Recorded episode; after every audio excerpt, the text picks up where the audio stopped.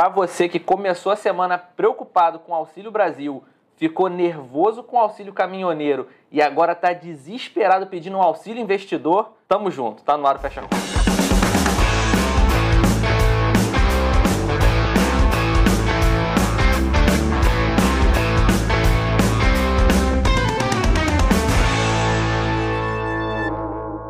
Bolsa Americana na máxima? Bolsa na máxima, mas o Ibovespa caiu 7,28. 7,28% de queda para o Ibovespa, né? É, a gente quase acertou, né? A gente falou que era alta, a gente errou só por toda a semana. Cara, e olha, podia Fechou ser... algum dia de alta? Eu não lembro. Não lembro também, mas podia ser pior. Porque hoje o bicho pegou, né? É. Pô, e pior que eu tava na sexta passada com o Souzinha, né? Ele falou, caraca, acho que é mais de 7 de cada semana.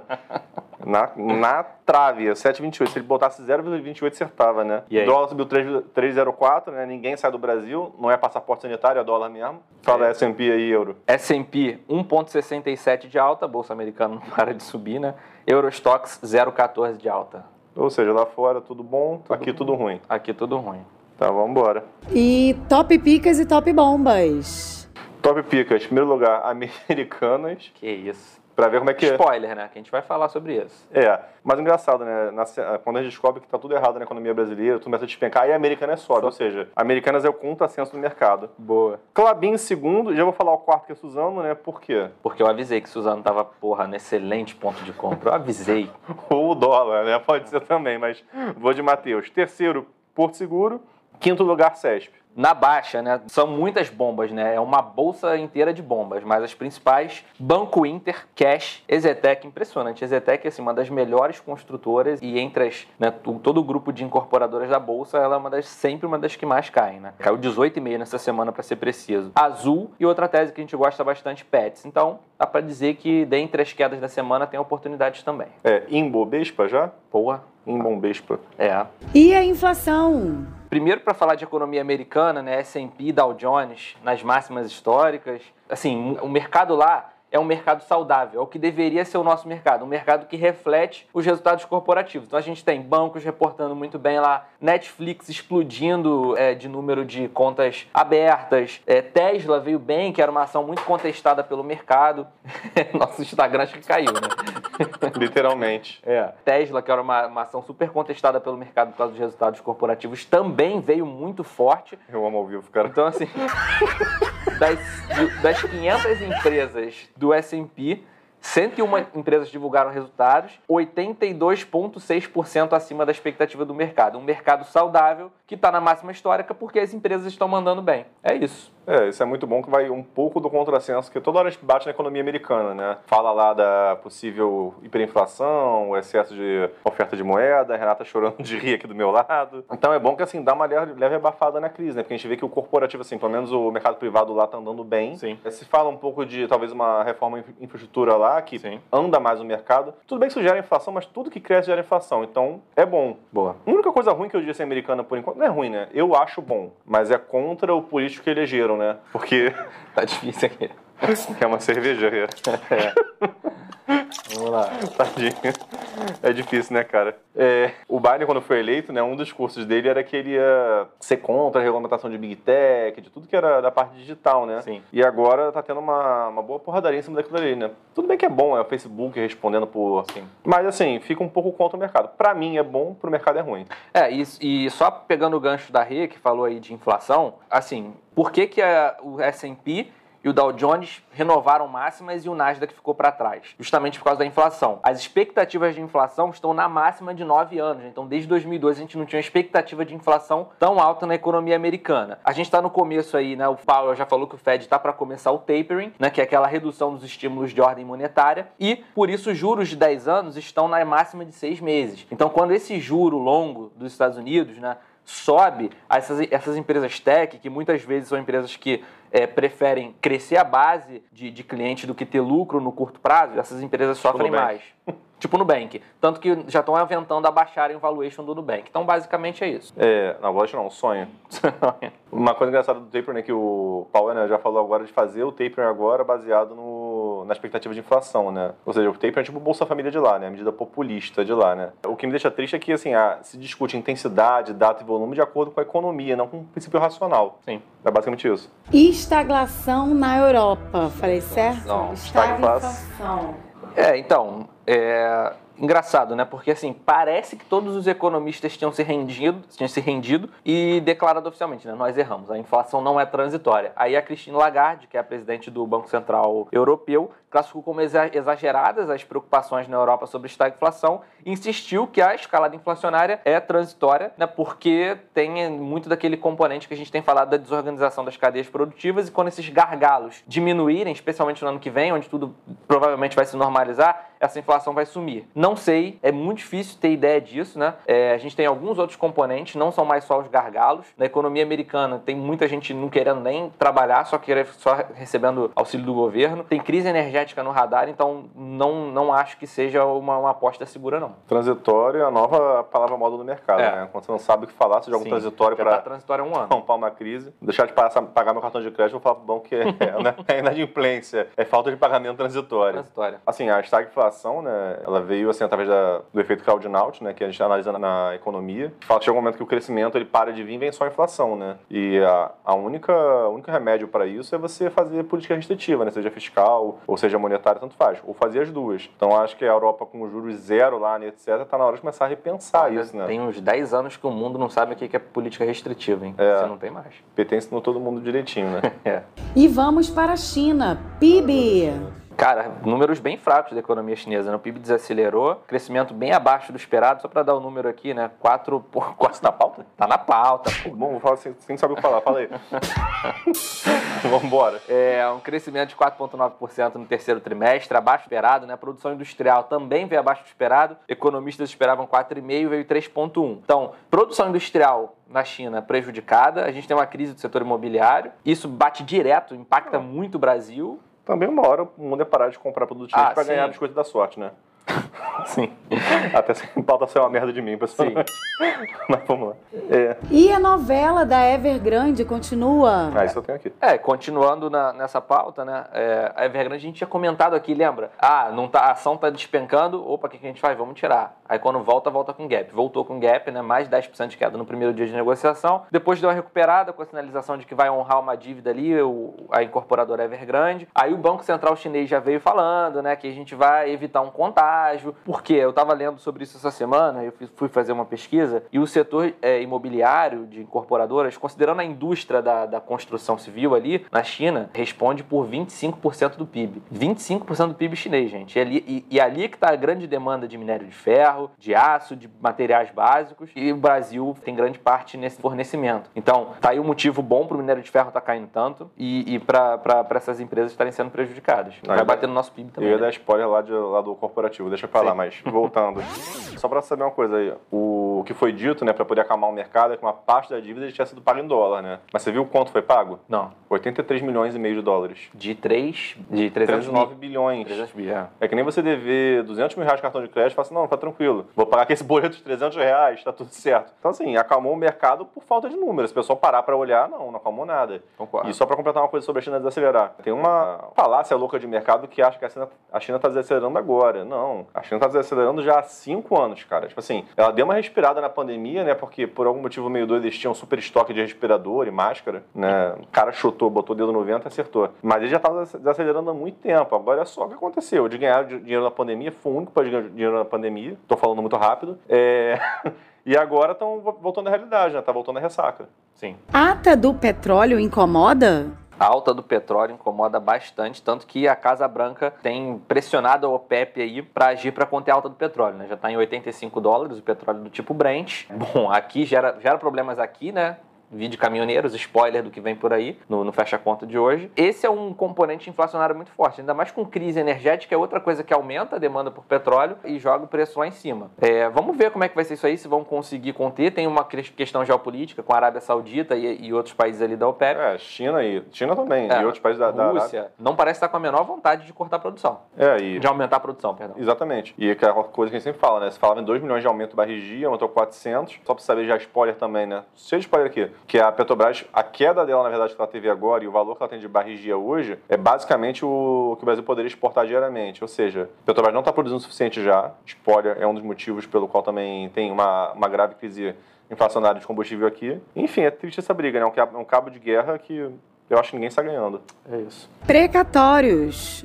Começando a nossa ópera bufa da semana, né? Bom, PEC dos precatórios aprovada na comissão especial, vai para o plenário e a PEC, só para dar um, aqui um contexto, né, a, PEC, a PEC fixa um limite é, a partir de 2016 né, para as despesas com precatórios. No teto de gastos, que foi outra coisa que foi alterada no contexto dessa PEC, é, o IPCA era usado para corrigir o valor ali dos precatórios de julho de um ano até junho de outro. E agora vai ser é, corrigido para o IPCA tradicional, né, que você acumula ali no ano corrente, de janeiro até dezembro. Então, isso parece ser uma coisa banal, mas na verdade, a alteração dessa fórmula e a limitação do, do, do, valor do pagamento dos precatórios que fizeram ali, que retroage para 2016, gera de espaço fiscal, né? Gera dentro ali do teto uma possibilidade do governo gastar 84 bilhões em 2022, que é ano eleitoral. Dê aqui o contexto básico, né? Minha opinião agora. Cara, é uma pedalada.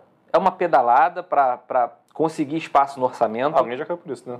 Alguém já caiu por coisas parecidas. E, pô, o mercado, assim, ficou completamente atordoado com essa questão. Foi uma semana, é, eu poderia dizer que foi uma semana difícil para o mercado, mas na verdade foi uma semana difícil para o Brasil. Tá? Uma semana muito complexa para gente, porque é uma sinalização muito ruim e justamente o que falta, porque, cara, vamos pensar aqui, né? O esforço fiscal que querem, que querem fazer não é nada absurdo, não é nada à frente ao que foi na pandemia, que foram 700 bilhões ali. Mas sabe o que falta? Credibilidade. É porque é uma confusão toda hora, um governo que produz muitos ruídos e o Paulo Guedes ali guerreiro tentando de alguma forma é, equacionar essa questão. Vamos ver se, se melhora o humor, a PEC dos precatórios aí deve ser aprovado em plenário ainda, provavelmente vai passar. É, espero, espero que isso seja tudo equacionado de uma maneira que é, a gente não extrapole de forma alguma o orçamento de 2022 e gere problemas mais sérios do que, gente, do que os que a gente tem vivido hoje, que é ver os juros longos do Brasil, aquele juro que o investidor gringo olha, né, o custo de oportunidade de fazer um projeto de infraestrutura,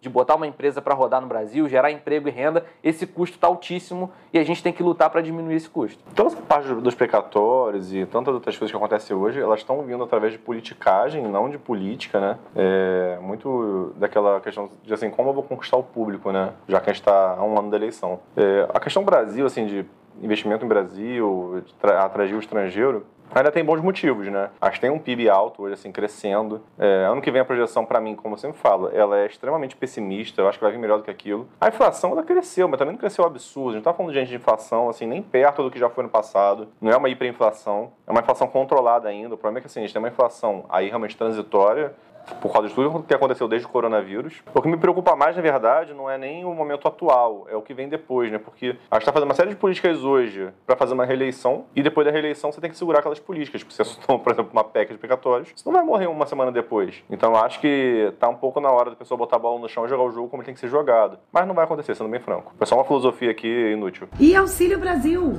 É, seguindo aí né, o, o nosso roteiro de quatro etapas dessa semana triste aí, é, o Auxílio Brasil, né, com esse espaço fiscal criado, é, vem aí o Auxílio Brasil, que substitui o Bolsa Família. O, o, Ministério da Economia, os técnicos do Ministério, Bolsonaro, quem tem que ser ouvido são os técnicos do Ministério, preste atenção. E ele foi definido um valor de 300, dentro do teto de gastos, comportaria ali os 300 reais. A gente teve que ver o Paulo Guedes quase que é, gaguejando para falar waiver, né, um, um anglicismo que ele usou ali para ser uma licença para gastar mais, né, para furar o teto. É, anglicismo, puta que pariu.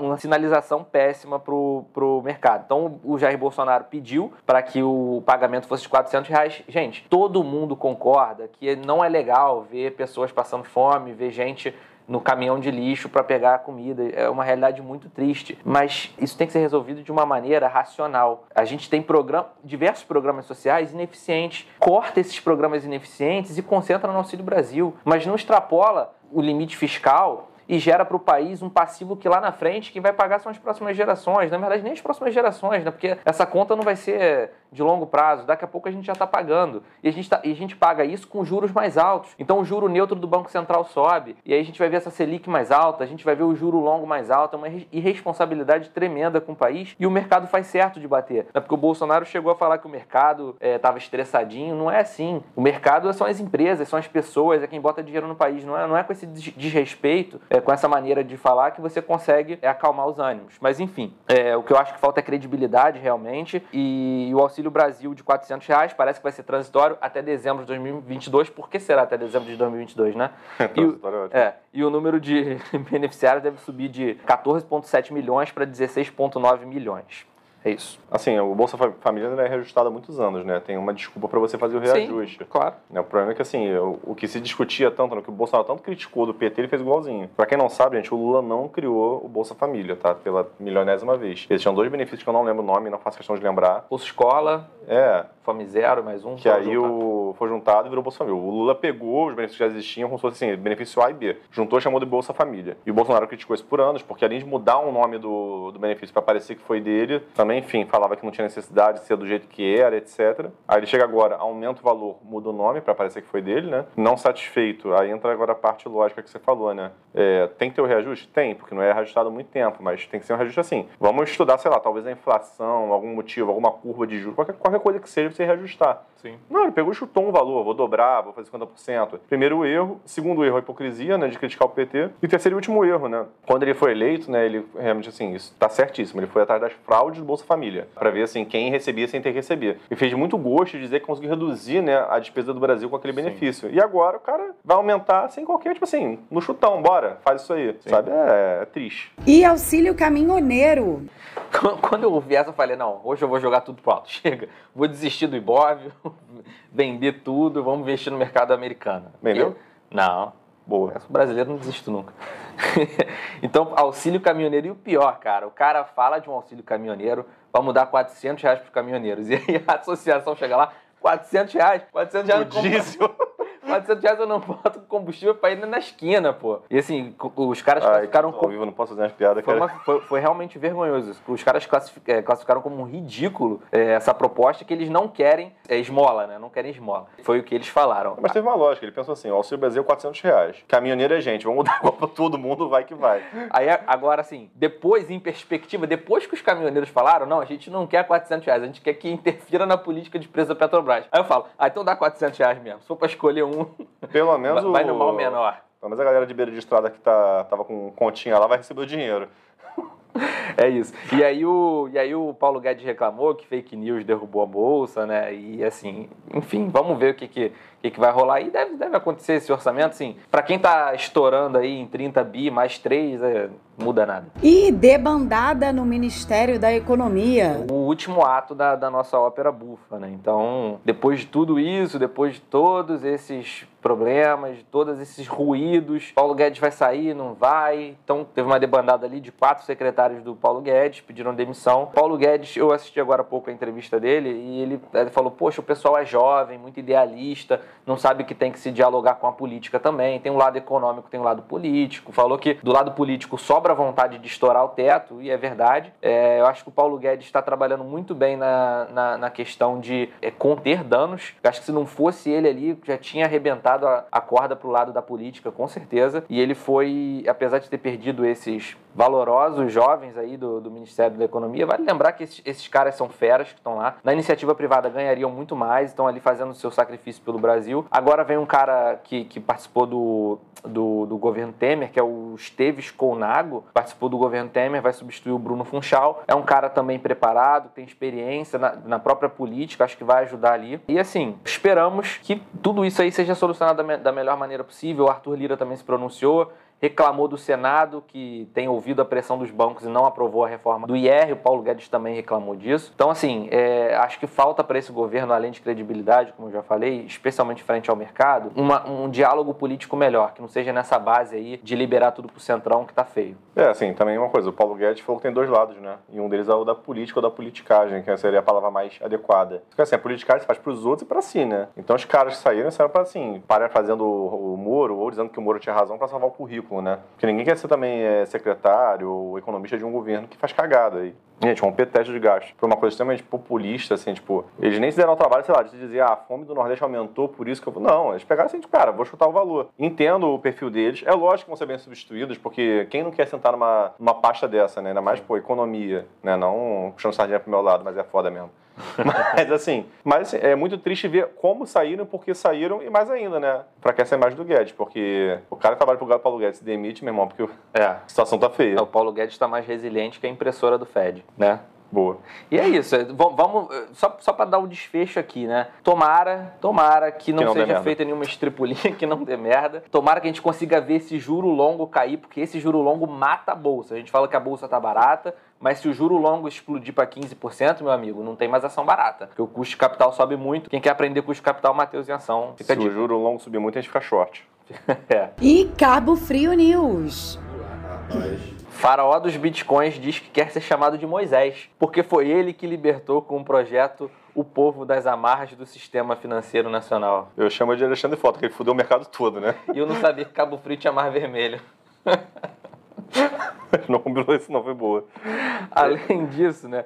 O JP Morgan disse que o que está por trás do rally das criptomoedas, né, especialmente do Bitcoin, não é o ETF que lançou lá no mercado americano, mas é a inflação. Não sei, mas pode ter um bom indicativo disso, porque o juro longo está subindo. Eu esperava que quando os juros americanos subissem, atraísse muito dinheiro para lá e fosse tirar a atratividade das criptomoedas. Aparentemente, num primeiro momento, não. Ainda quero ver se esse juro longo subir mais, como é que vai ficar o Bitcoin. Mas, e última notícia: os brasileiros têm 276 bilhões de reais em cripto. Isso é uma coisa que eu quero falar agora, que é interessante. Só um comentário aqui rápido, né? O, saiu hoje ou ontem que o Rafael Portugal e a esposa perderam uma grana, né? 1,2 milhão numa pirâmide de cripto, né? Triste. Pô, Rafael, logo tu que é de realengo caindo num golpe desse, cara. E, e ele fala vários pescoção na quinta série. Pô.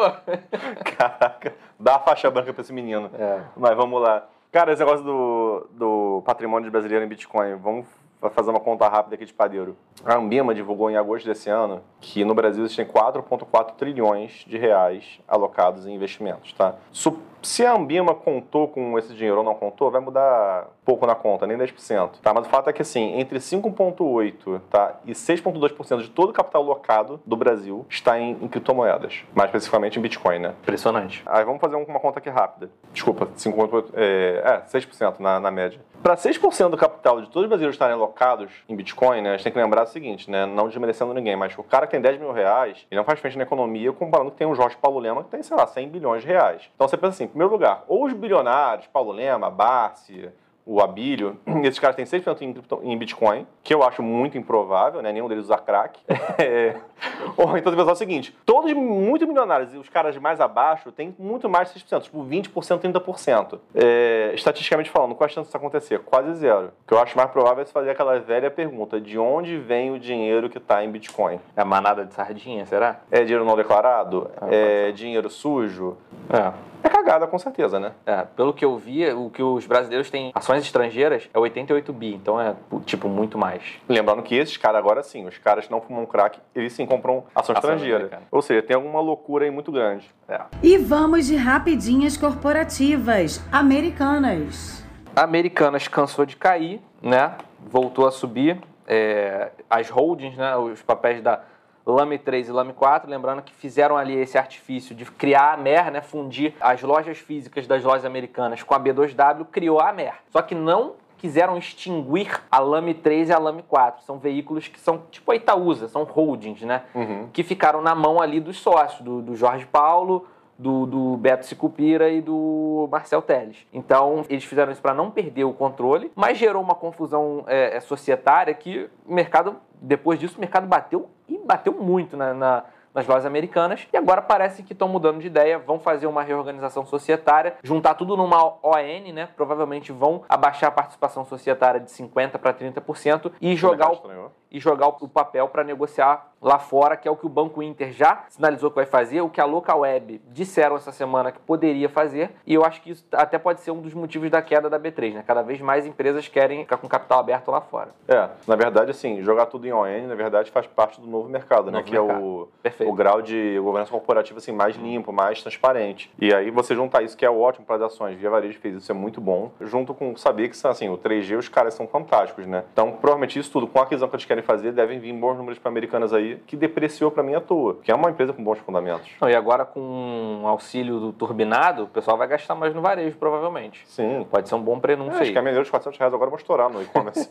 Bom, e vão comprar bastante Red Bull. E, e outra coisa que é importante falar é que depois que, que, que aconteceu essa possibilidade aí, Lame 3 e Lame 4 apreciaram muito. Por quê? É aquele desconto de holding né, saindo do papel. Né? Isso acontece, aconteceu, chegou a acontecer com o BRAP e com outras holdings aí que aconteceram a mesma coisa. Toda holding opera ali com desconto em relação à sua... é, Controlada. a- com a sua controlada. Eletrobras.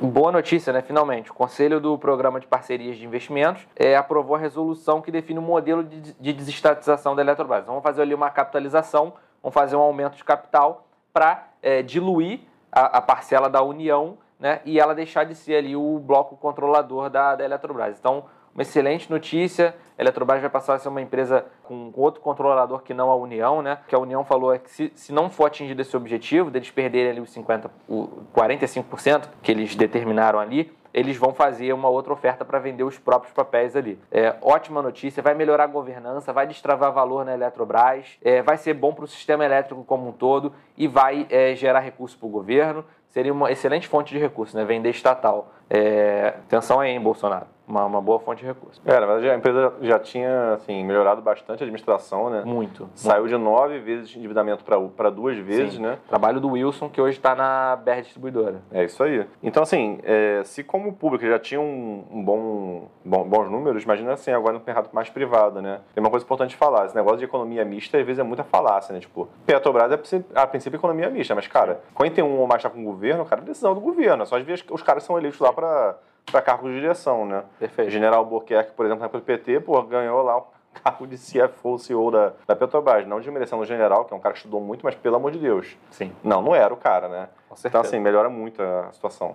Concordo. Petrobras. Petrobras informando é, a produção, né? Cadê o spoiler? Produção de 2,27 milhões de barris por dia entre julho e setembro, é, queda de 4%, 4% na comparação com o mesmo período de 2020, mas um avanço de quase 2% ante o trimestre anterior. Foi elogiado pelo mercado e o legal da Petrobras é que a composição de- de- desses, desses barris de petróleo né, cada vez mais com participação do pré-sal. Então, uma excelente notícia, a Petrobras é, evoluindo muito operacionalmente, se tornando uma empresa mais focada, vendendo participação em, em outras é, atividades que não são o seu core business, né? É, boa, boa, tô confiante com Petrobras. Vale. E Vale também, foi outra que soltou aí a relatório da sua produção, totalizando 89,4 milhões de toneladas no terceiro trimestre. É um salto de 18,1% na comparação trimestral e 0,8% na anual. Bom é, número da Vale. A Vale caiu bastante, claro, o minério caiu também, óbvio, mas é, o minério não vai cair para sempre. O mundo deve investir bastante nessa década em infraestrutura. Vale está começando a ficar interessante. É, mas tomar cuidado com o overstock, né? Porque a China já não está investindo mais em infraestrutura como antes. Está desacelerando. É a maior compradora. Acho que 67% do nosso minério vai para eles, né? Não, mais de 67%. Falei é, errado. a, a Vale trava em 50% para realmente para não ficar muito dependente. É, 67%, desculpa, é, do a- Brasil. é o Brasil todo. É. Mas enfim, é, nós dependemos muito lá de fora. E você agora fazer uma superprodução num momento desse que a China, com a China desacelerando, tem um risco. A Vale pode fazer uma coisa, né, que é diminuir a produção para Jogar o preço em Jogar o cima. preço pra é cima. o famoso furtado, né? Que era a favor de queimar café para isso. É isso. E qual é a aposta de semana que vem? Vai. Viu primeiro? Você primeiro. Sério? Eu não vou ouvir você falar que é alta antes de eu falar que Não, é baixa? Pode falar. Cara, baixa, cara. É assim, muito triste, porque graficamente falando, a tendência é realmente começar com alta, né? Porque batendo a banda de Bollinger, batendo no fundo, voltou, fez aquele marco. Não, não quero nem comentar isso aí que me irritou pra cacete. Mas vamos lá. Se você olhar, realmente assim, agora tem uma tendência de alta de curto prazo. Só que assim, pra mim, cara, a gente estava entrando numa tendência de alta pra poder corrigir tudo aquilo. Aí vem essas falas, tipo, assim, E aí cagou tudo de novo, a gente perdeu o fundo anterior. Eu acho que vai subir até metade mais ou menos do, do canal de baixo definido e corrigir de novo. Eu acho que isso vai acontecer rápido. Então você acha que, bom, deve subir na Começa segunda, aquela- terça, É. quarta, quinta e sexta, corrige, faz semana negativa. Pra mim vai ser mais ou menos isso. É, não ficou nem sensibilizado pelo martelo que deixou hoje no, no- no gráfico diário. Martelo vermelho ainda. É. Martelo obrigado pra cacete. Pare. pavio gigantesco. Quase ficou positivo. Não, é muito triste. Quase, faltou só 1%. Cara, é. Coisa pra Pô, cacete, cara. É, coisa pra cacete. Bom, Fala, fala, Alta, vai. Mas assim, depois de mais 7% de queda, eu acho que nem que seja para continuar deteriorando o cenário e piorando, eu acho que sobe semana que vem. Nem que seja para voltar a cair, cara. Porque ficou assim, é aquela coisa da mola comprimida, né? Ficou muito amassado, cara. Vai ter que subir, nem que seja para outra semana cair. Na outra semana eu vou chegar aqui com uma análise mais fundamentada, né? Vamos ver como é que o mercado vai encarar as falas de hoje do Guedes. O mercado chegou a melhorar bastante, chegou, hoje, hoje chegou a cair 4,7% e não sei como é que fechou, fechou menos 1, acho, menos 1%. 107. Menos 1,07. É, viu? Se eu chutar qualquer, qualquer número tu aceita. Menos um. Não, mas foi isso mesmo. menos 1,07. Então, assim, deu uma melhorada, acho que amenizou. Eu vi que o juro longo, que chegou a abrir muito, a ser absurdo, uns 5, 6%, chegou a fechar negativo. Então, assim, a percepção de risco, nesse pregão especificamente, deu uma melhorada. Então, acho que a gente já começa a semana que vem com o pé direito, tá? Não, não vou me empolgar, não acho que a alta é muito relevante. Acho que a gente vai ficar por aí. Infelizmente, deram uma boa capada no upside da bolsa, porque a gente fala muito aqui, as empresas estão baratas pelo que elas estão produzindo, pelos seus resultados corporativos. Agora, esse custo de capital, esse juro longo acima de 11, 12%, ferra tudo. O mercado chegou a botar na conta dos juros aí, se você fizer a continha da Selic para o final de 2022, pelo que está precificado na curva, é uma Selic na faixa de 11%, gente. Então, assim, acho que o mercado deteriorou muito. O Paulo Guedes botou ali um- uma certa calmaria nessa tarde. Eu acho que semana que vem dá uma melhorada. Só um comentário rápido aqui. Se você pegar assim, é, esquece o Covid, gente. O Covid foi um caso à parte. Se você pegar assim, teve aquele ciclo de alta e começou a corrigir. É, quem não conhece Maru Bozu, gente, com- é, pesquisa no Google, Maru Bozu. Todos os Maru Bozus que a gente teve de, de queda, né? Aqueles candlezões vermelhos, candlezão, candlezão. Se você pegar depois de dois a três dias, teve uma alta que, assim, aquela correção da queda, vamos dizer assim, né? Que na média deu 2,88%. Então, teve o Maru Bozu, corrigiu. Marubozu corrigiu. Marubozu corrigiu. Pela primeira vez teve Marubozu e três quedas seguidas. Então, assim, é, realmente foi bem preocupante esse padrão aí que Preocupante. seguiu. É. Só para dar a última informação do Fecha Conta aqui, é, o Guedes comentou que o Campos Neto não deveria ficar atrás da curva, né? Que o Banco Central está atrás do mercado. O mercado fala que o juro vai ser tanto e o Banco Central corre atrás. É, Ele fato, não, era, ele não era clássico? fato, curi- fato curioso, o, o Banco Central da Turquia meteu o louco e cortou juros absurdos, assim, tipo assim, vamos embarcar nessa que a inflação é transitória e se não for, dane-se. A, a ver os próximos passos do Banco Bolsonaro Central. Escola lá, né? É, mas o mercado já botou na conta aí uma alta de 1,5% na próxima reunião do Copom. Acho que não vem, não. Acho que vem 1%. Mas vamos lá. Acho um 25 só pra fazer ficar na média.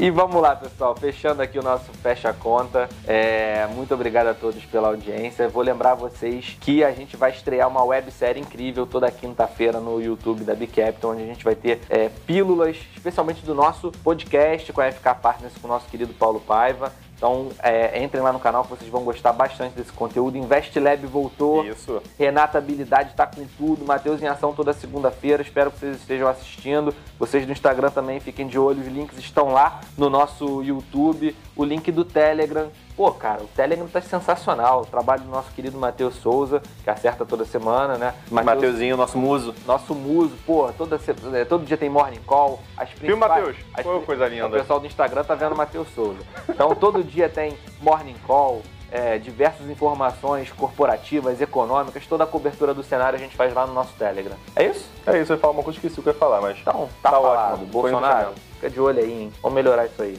Ih, Tô acabando copo a cerveja, vai. Tá bom, então eu bebo sozinho. Abraço, até semana que vem. Beijão na Tchau, galera. valeu pessoal no Instagram. Bicapital. Invista ou invista.